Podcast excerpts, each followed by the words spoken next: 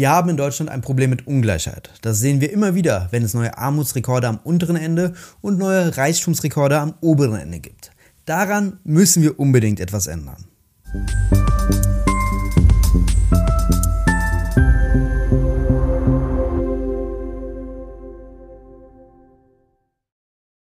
Und damit hallo und herzlich willkommen zu den Wirtschaftsfragen. Mein Name ist Lukas Scholle und heute sehen wir uns an, was es vor allem mit der wirtschaftlichen Ungleichheit auf sich hat. Die bezieht sich vor allem auf Einkommen und Vermögen. Daneben betrachten wir noch die Narrative genau darauf.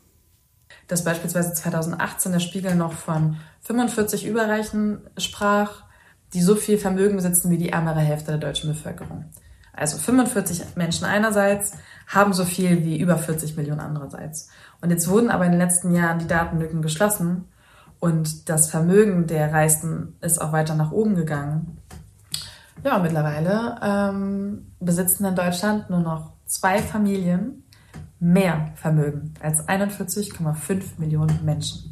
So extrem ist die Vermögensungleichheit in Deutschland. Deutschland zählt zu den ungleichsten Demokratien der Welt. Das war Martina Linatas. Sie ist Politikwissenschaftlerin und promoviert am Exzellenzcluster Scripts zum Thema Ungleichheit. Dabei beschäftigt sie sich vor allem mit der Vermögensungleichheit und was Erbschaften damit zu tun haben, beziehungsweise was die Erbschaftssteuer damit zu tun hat. An den Beispielen Deutschland und Mexiko. Kürzlich hat sie die Initiative Ungleichheit.info gestartet, worüber sie uns gleich noch mehr erzählen wird. Bevor wir aber zum Thema Ungleichheit kommen, möchte ich noch eine ganz grundlegende Unterscheidung treffen, die für die Betrachtung von Ungleichheit aus meiner Sicht ganz essentiell ist. Das ist vor allem die Entscheidung zwischen einer Bestandsgröße und einer Flussgröße. Der Ökonom Kaletzky hat dazu mal einen sehr spöttischen, aber total richtigen Satz gesagt. I found out what economics is. It is the science of confusing stocks with flows. Warum ist diese Unterteilung in Stocks und Flows oder Bestands- und Flussgrößen so wichtig? Nun ja, bei einer Badewanne haben wir vor allem drei Größen, die relevant sind. Einmal die Zuflüsse, einmal die Abflüsse und einmal den Bestand, den Badewanneninhalt. Wie schon am Namen relativ erkenntlich, sind die Zu- und die Abflüsse die Veränderung über einen gewissen Zeitraum. Der Badewanneninhalt ist der Bestand zu einem gewissen Zeitpunkt. Warum ist diese Unterscheidung so relevant für die Betrachtungsweise für Einkommen und Vermögen? Nun, wir haben einmal die Zuflüsse, vor allem Einkommen, dann haben wir den Vermögensbestand wie das Wasser in der Badewanne. Aus diesem Vermögensbestand resultieren ja wieder Kapitalerträge, also neue Zuflüsse. Wenn wir nun die Zuflüsse, Kapitalerträge und Einkommen, Arbeitseinkommen vor allem, gering besteuern, dann wird der Vermögensbestand immer größer, vorausgesetzt, wir haben keine Besteuerung des Vermögens. Das ist natürlich auch für die Ungleichheit relevant, weil vor allem der Vermögensbestand am oberen Ende so doll zunimmt. Eine Steuer auf diesen Vermögensbestand, wie zum Beispiel die Vermögenssteuer, würde dann einen Abfluss, also wieder eine Flussgröße, zur Folge haben. Aus meiner Sicht ist diese Unterscheidung sehr, sehr wichtig, weil wir nur dann ordentliche Politikvorschläge machen können. Wenn wir jetzt sagen würden, eine Bestandssteuer wie die Vermögenssteuer auf Einkommen anzuwenden, das wäre relativ unlogisch und würde relativ einfach auseinandergenommen werden können. Aber gut, genug mit Badewannen und Zu- und Abflüssen. Falls euch das Video bis hierhin gefallen hat, könnt ihr gerne schon einen Kommentar schreiben, das Video liken oder den Kanal abonnieren. Liebe Martina, du beschäftigst dich ja viel mit Ungleichheit als auch mit den Narrativen über Ungleichheit. Warum sind aus deiner Sicht diese Narrative über Ungleichheit so wichtig? Narrativ ist tatsächlich ein sehr wichtiges Konzept. Und zwar nicht nur für Ungleichheit.info, sondern ganz allgemein in Politik, Wirtschaft und Gesellschaft. Ganz einfach, weil sie sehr viel mehr verfangen als nur Daten und Fakten. Ähm, also wäre schön und gut vielleicht, wenn wir sehr viel rationaler agieren würden manches Mal, also auch beispielsweise in Bereichen wie ähm, der Steuerpolitik oder aber auch einfach nur beim Thema Klima, tun wir aber nicht. So, ähm, und sie verfangen und sie halten sich sehr hartnäckig. Eines meiner Lieblingsbeispiele ist diese wunderbare Redewendung, die ein absolutes Märchen ist, nämlich jeder ist seines Glückes Schmied. Dieses Narrativ es ist ein neoliberales Narrativ, stellt darauf ab, dass es nur um ein Individuum geht, nur darum, was du für eine Leistung erbringst, was du für vielleicht dann auch irgendwie für eine Risikobereitschaft zutage getragen hast, vielleicht noch maximal wie viel Talent du hast. Aber strukturelle Faktoren wie etwa dein Geschlecht, deine Hautfarbe, Ethnizität, Religion, sexuelle Orientierung, all diese Aspekte, die werden da nicht mit reingetragen. Also das Narrativ erzählt dir ein Märchen, an das du dann vielleicht glaubst, das aber total falsch ist. Oder anderes Beispiel, Leistungsgesellschaft. Deutschland ist eine Leistungsgesellschaft. Wenn dem so wäre, dann würden wir vor allem unser Vermögen aus unserer eigener Hände Arbeit äh, dann, dann generieren, tun wir aber de facto nicht. Also gemessen einfach auch daran, wie unser Vermögen ähm, äh, aufgestellt ist in Deutschland. Also mehr als die Hälfte aller Vermögen wird heutzutage nicht erarbeitet, sondern vererbt und verschenkt. So, das heißt, wir sind in Deutschland per Definition eher eine Erben denn eine Leistungsgesellschaft. Aber das Narrativ ist, wir sind eine Leistungsgesellschaft. So, und diese Form von, von Narrativen halten sich hartnäckig und sie sind auch insofern, können sie durchaus gefährlich werden, weil sie uns dazu verleiten, etwas zu glauben, was einfach de facto nicht stimmt. Und das trifft insgesamt auf Ungleichheit zu. Also jahrzehntelang wurde Ungleichheit auch als etwas geframed, ähm, was es nicht ist, nämlich ein rein individuelles Phänomen. Noch nicht einmal ein Problem. Und wo es kein Problem gibt, da braucht es auch keine Lösung. Ähm, es wurde einfach als etwas gesehen, was sogar die Innovation fördern könne und ein nötiges Beiprodukt des Kapitalismus sei. Aber mittlerweile wissen wir, oder eigentlich wissen wir es auch schon eine ganze Weile länger, nur mittlerweile ist halt einfach die Ungleichheit so extrem geworden, so eklatant, dass wir ähm, davon nicht mehr unsere Augen verschließen können, wissen wir einfach so, Ungleichheit ist erstens nicht rein individuell, sondern strukturelle Faktoren spielen damit rein.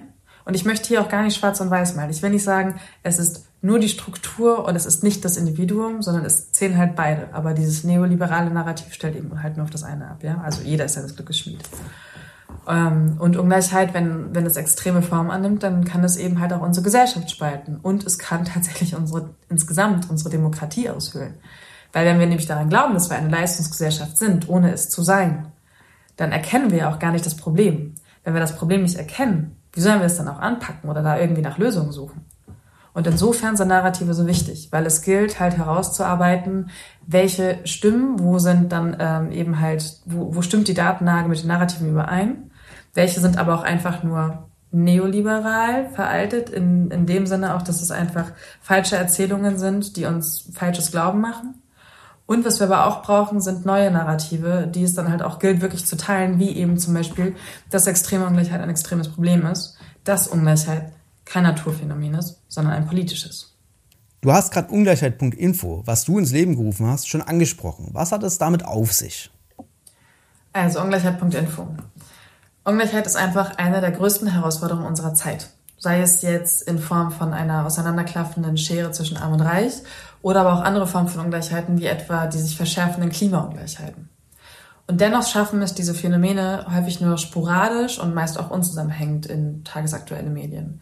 Und meist haben sie auch nicht so wirklich den akademischen Elfenbeinturm ähm, verlassen, beziehungsweise wird ganz häufig über Ungleichheit gesprochen auf eine Art und Weise, die, die nicht alle gleichermaßen mitnimmt. Also mit Fachbegriffen und ähm, auf, ja, einfach so, dass eben nicht alle es gleichermaßen verstehen. Diese Übersetzungsarbeit aus diesen akademischen Beiträgen, aus all den Studien, die es dazu gibt. Ähm, diese, diese Übersetzungsarbeit fehlt und es fehlt auch die Möglichkeit, sich äh, mit dem Thema zu befassen, ohne dass jetzt, dass man plötzlich irgendwie richtig lange und tiefgründige Recherchen anstellen muss. Also es gibt da einfach noch nichts zu wenn ich mich jetzt mit Ungleichheit befassen will, kann ich es googeln und ich kann äh, Ungleichheit noch mit einem zweiten Begriff googeln und dann kommen halt ein paar Zeitungsartikel, kommen ein paar Studien, aber wer macht das denn schon? Und ähm, das ist schwierig, weil nämlich Wissen einfach Macht bedeutet, wir aber eine eklatante Unwissenheit in der Gesellschaft haben. Und wenn Wissen also Macht bedeutet, dann bedeutet der im logischen Umkehrschluss, dass die eklatante Unwissenheit in der Gesellschaft über Ungleichheit auch die Gesellschaft unmächtig erscheinen lässt. So, und genau da setzt Ungleichheit.info jetzt an. Also was wir machen, ist einfach an Beiträge aus, äh, aus Akademia, aber auch politische Beiträge, aber auch aus tagesaktuellen Medien zusammenzutragen, also wertvolles Wissen quasi über Ungleichheit zusammenzutragen, wo nötig auch zu übersetzen, wenn beispielsweise eine Studie rauskommt, dass man sich anguckt, was sind denn jetzt die wichtigsten Ergebnisse aus dieser und das dann halt auch so zu vermitteln, dass es alle gleichermaßen verstehen. Das ist das eine. Und ähm, dann ist auch noch sehr wichtig, dass wir das Projekt als ein inklusive und äh, inklusiv und sukzessiv wachsendes Projekt verstanden wissen wollen. Also Ungleichheit.info soll möglichst als eine Plattform fungieren, die Synergien erzeugt zwischen all denjenigen, die halt äh, unsere Ziele teilen. Und da geht es äh, in erster Linie einfach um die Wissensvermittlung zum Thema Ungleichheit und eben halt auch die Reduzierung davon.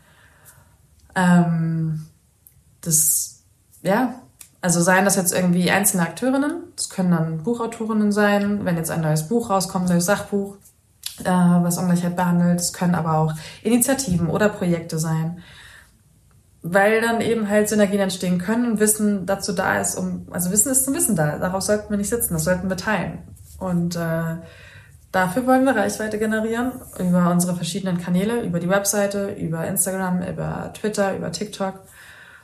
Und äh, einfach aus dem Verständnis heraus eben, dass wir Ungleichheit verstehen müssen als ein gesamtgesellschaftliches Problem, etwas, was kein Naturphänomen ist, was aber eben halt den Sprengstoff birgt, die Gesellschaft insgesamt zu spalten. Und erst wenn wir es hinbekommen, Ungleichheit als gesamtgesellschaftliche Herausforderung zu verstehen und es uns gelingt, das Wissen in die Breite der Gesellschaft zu vermitteln, können wir Ungleichheit auch anpacken und verringern. Absolut. Auch in der ökonomischen wie der wirtschaftspolitischen Debatte haben sich einige neoliberale Narrative doll festgesetzt, wie zum Beispiel, dass unsere Enkelkinder unsere Schulden abtragen müssen. Das ist natürlich absoluter Quatsch. Aber gut, kommen wir zurück zur Ungleichheit. Du unterscheidest da zwischen wirtschaftlicher Ungleichheit und anderen Ungleichheiten. Was hat es mit dieser wirtschaftlichen Ungleichheit auf sich? Also wenn du mich nach wirtschaftlicher Ungleichheit fragst, dann müssen wir erstmal festhalten, über welche Form der wirtschaftlichen Ungleichheiten wir sprechen. Gibt es ja nicht nur die eine.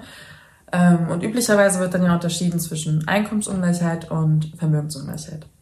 Und die Einkommensungleichheit ist in aller Regel für alle Länder, für die wir Daten erheben konnten, sehr viel geringer als Vermögensungleichheit. Aber die Datenlage wiederum für die Einkommen ist sehr viel besser. Ähm, da muss man noch unterscheiden zwischen der Unterscheid, also Quatsch, zwischen Einkommensungleichheiten zum Beispiel zwischen Ländern und innerhalb von Ländern. Also die Ungleichheiten zwischen den Ländern weltweit ist zum Beispiel in den letzten Jahren zurückgegangen. Die Ungleichheiten innerhalb der Länder sind gewachsen. Ähm, also in den meisten. So. Und das trifft beispielsweise auch auf Deutschland zu. Es gibt auch einige, die davon sprechen, Ungleichheit, Einkommensungleichheit sei nicht groß gewachsen. Kommt immer darauf an, auf welche Jahre man sich bezieht. Aber wenn man sich das anguckt, im Verlauf der letzten Jahrzehnte, also sagen wir mal zwei, drei Jahrzehnte, dann ist sie sehr wohl gestiegen. Und das, ähm, ich glaube, da gibt es auch mittlerweile niemanden mehr, der, der das negieren würde. Mm. Und es gibt diesen Index, ne, den, den Gini-Index, das ist der bekannteste. Der läuft zwischen 0 und 1,0 und 0 hieße, alle haben gleich viel, 1 hieße, einer habe alles. Und der ist bei, äh, in Deutschland nach Steuern und Transferleistungen ist der Gini bei 0,3. Das heißt, äh, immerhin schon mal ein bisschen näher an der Null dran. Vor Steuern und Transferleistung liegt er bei 0,5. Und das bedeutet, dass unser Steuer- und Transfersystem es vermag, 40 Prozent der Ungleichheit zu reduzieren. Das ist schon eine Leistung, eine gute und eine wichtige. So, ähm, und damit, mit diesem 0,3 sind wir im Mittelfeld der Industriestaaten. Wir waren aber auch schon, wir standen schon besser da. Also wir hatten auch mal 0,2 irgendwas. Und das hat sich äh, verschlechtert über die letzten Jahre und hat auch mittlerweile eben halt ein Maß erreicht, wo dann auch der Internationale Währungsfonds von spricht, dass eben halt äh, ab diesem, ab einem gewissen Grade, nämlich ab 0,27, spricht der IWF davon, dass eben Einkommensungleichheit schlecht für die wirtschaftliche Entwicklung des Landes sei. Kann man als Alarm, Alarmsignal verstehen in jedem Fall. So, Vermögensungleichheit in Deutschland ist aber noch viel, viel extremer. Und interessanterweise gibt es eine Studie von der Uni Konstanz, die zeigt, dass die meisten an der Bevölkerung davon ausgehen, dass die Einkommensungleichheit extremer sei als die Vermögensungleichheit. Ich hatte jetzt gerade vom Gini gesprochen und dass er in Deutschland bei 0,3 liegt. Für Vermögen liegt er nach neuesten Schätzungen bei 0,83. Also 0,3 einerseits, 0,83 andererseits und trotzdem wird viel mehr über Einkommensungleichheit gesprochen. Also das ist eine absolute Schieflage, die äh, ja, die es eigentlich mal wieder gerade zu kippen gilt. Ne? Also sollte man, wir sollten mehr über Vermögen reden. Darauf will ich hinaus. Ähm, andere Zahlen, die das auch noch äh, wirklich untermauern und darstellen, wie extrem das ist. Und wir, wir sprachen ja gerade über Narrative. Ähm, auch ein Narrativ beziehungsweise eine, eine, eine kleine Anekdote, die man sich erzählen kann, ist, dass beispielsweise 2018 der Spiegel noch von 45 Überreichen sprach, die so viel Vermögen besitzen wie die ärmere Hälfte der deutschen Bevölkerung. Also 45 Menschen einerseits haben so viel wie über 40 Millionen andererseits. Und jetzt wurden aber in den letzten Jahren die Datenlücken geschlossen und das Vermögen der Reichsten ist auch weiter nach oben gegangen. Ja, mittlerweile ähm, besitzen in Deutschland nur noch zwei Familien mehr Vermögen als 41,5 Millionen Menschen. So extrem ist die Vermögensungleichheit in Deutschland. Deutschland zählt zu den ungleichsten Demokratien der Welt. Das sind wirklich krasse Zahlen. Und aus ökonomischer Sicht kann ich dir nur absolut zustimmen, dass wir viel mehr über Vermögen sprechen müssen, weil daraus nicht nur die leistungslosen Einkommen wie Kapitalerträge resultieren, sondern auch Macht resultiert. Macht über Investitionsentscheidungen, Macht über Mitarbeiter, Macht über Gewinnverwendungen. Solch eine Ballung von Vermögen zu vermeiden, ist nicht nur aus gesellschaftlicher Sicht für die Demokratie wichtig, sondern auch aus wirtschaftlicher Sicht. Wir denken nur zum Beispiel mal an die Familienunternehmen, die ihre Kinder als Manager einsetzen, obwohl sie dafür gar nicht geeignet sind. Aber gut, blicken wir mal etwas in die Zukunft der Ungleichheit. In der Vergangenheit, vor allem in den letzten zwei Jahren, hatten wir die Pandemie. Derzeit haben wir die steigenden Energiepreise. Beides sehr wichtig für die Ungleichheit. Wie wird sich die wirtschaftliche Ungleichheit aus deiner Sicht in der Zukunft wohl entwickeln? Also Ungleichheit während und nach Corona. Mm, ich kann jetzt keine, keine Angaben für, für Genies nennen, aber was man sich angucken kann zum Beispiel ist im Konkreten, wie sich Armut entwickelt hat und wie sich Reichtum entwickelt hat, zumindest an den extremen Enden. Und laut ähm, dem neuesten Jahresbericht des Paritätischen Verbands müssen wir traurigerweise von einem neuen Rekord bei Armut sprechen. Mittlerweile lebt jeder sechste deutsche Armuter unter der Armutsgrenze und auch jedes fünfte Kind lebt in Armut. Die Zahlen kann man gar nicht häufig genug wiederholen, weil es einfach zu krass ist und auch inakzeptabel für ein, ein so reiches Land wie Deutschland, dass jedes fünfte Kind ähm, in Armut lebt. Und gleichzeitig kennen wir aber auch die Zahlen, wie sich die Vermögen der reichsten Deutschen entwickelt haben. Und die sind innerhalb von nur anderthalb Jahren Corona-Pandemie im Schnitt um 75 Prozent gestiegen. So, muss man erstmal sacken lassen. Also, während die Vermögen der Reichsten in jedem Fall extrem angewachsen sind, ist äh, die Situation halt der Schwächsten in der Gesellschaft noch mal schwieriger und die Inflation wird das Ganze noch weiter befeuern. Also das das ist nochmal richtig viel Sprengstoff auch für unsere Gesellschaft. Und ob jetzt dann Finanzminister, unser Finanzminister Lindner oder auch unser Bundeskanzler Scholz da vermögen, halt den Sprengstoff zu entschärfen, ähm, naja, Lindner lässt wenig Raum für Hoffnung. Also zumindest mit seinen Ansätzen. Zumindest nach dem, wie ich progressive Wirtschafts- und Finanzpolitik verstehe. Ja? Ähm, es gibt sehr gute Forschung dazu, die zeigt, was die Reduzierung von Ungleichheit in den letzten Jahrzehnten, wenn nicht Jahrhunderten in den meisten Ländern dieser Welt ermöglicht hat. Und das sind hohe progressive Steuern. Also da kann ich wirklich nur empfehlen, The Triumph of Injustice von Sayus Ünjükman zu lesen beispielsweise. Ähm, aber auch viele weitere gute Arbeiten. Für Deutschland gibt es auch ein sehr gutes, wichtiges Paper, wie sich die Vermögensungleichheit entwickelt hat in, über den letzten, in den über letzten 100 Jahren. Und die Autorinnen, die kommen auch zu dem Ergebnis wie Piketty, aber auch wie Seis und Sügmann, nämlich, dass das wichtigste demokratische Instrumentarium zur Reduzierung von Ungleichheit hohe progressive Steuern waren. Und das haben wir gesehen in Deutschland, vor allem nach dem Zweiten Weltkrieg auch große Krise. Und damals war es nicht die Zerstörung von Kapital, was dazu beigetragen hat, dass die Ungleichheit weniger wurde, sondern tatsächlich hohe Steuern auf ähm, nicht nur Einkommen, sondern auch Vermögen. Wir hatten ein Lastenausgleichsgesetz. Das war eine einmalige Vermögensabgabe, die gezogen wurde über 30 Jahre.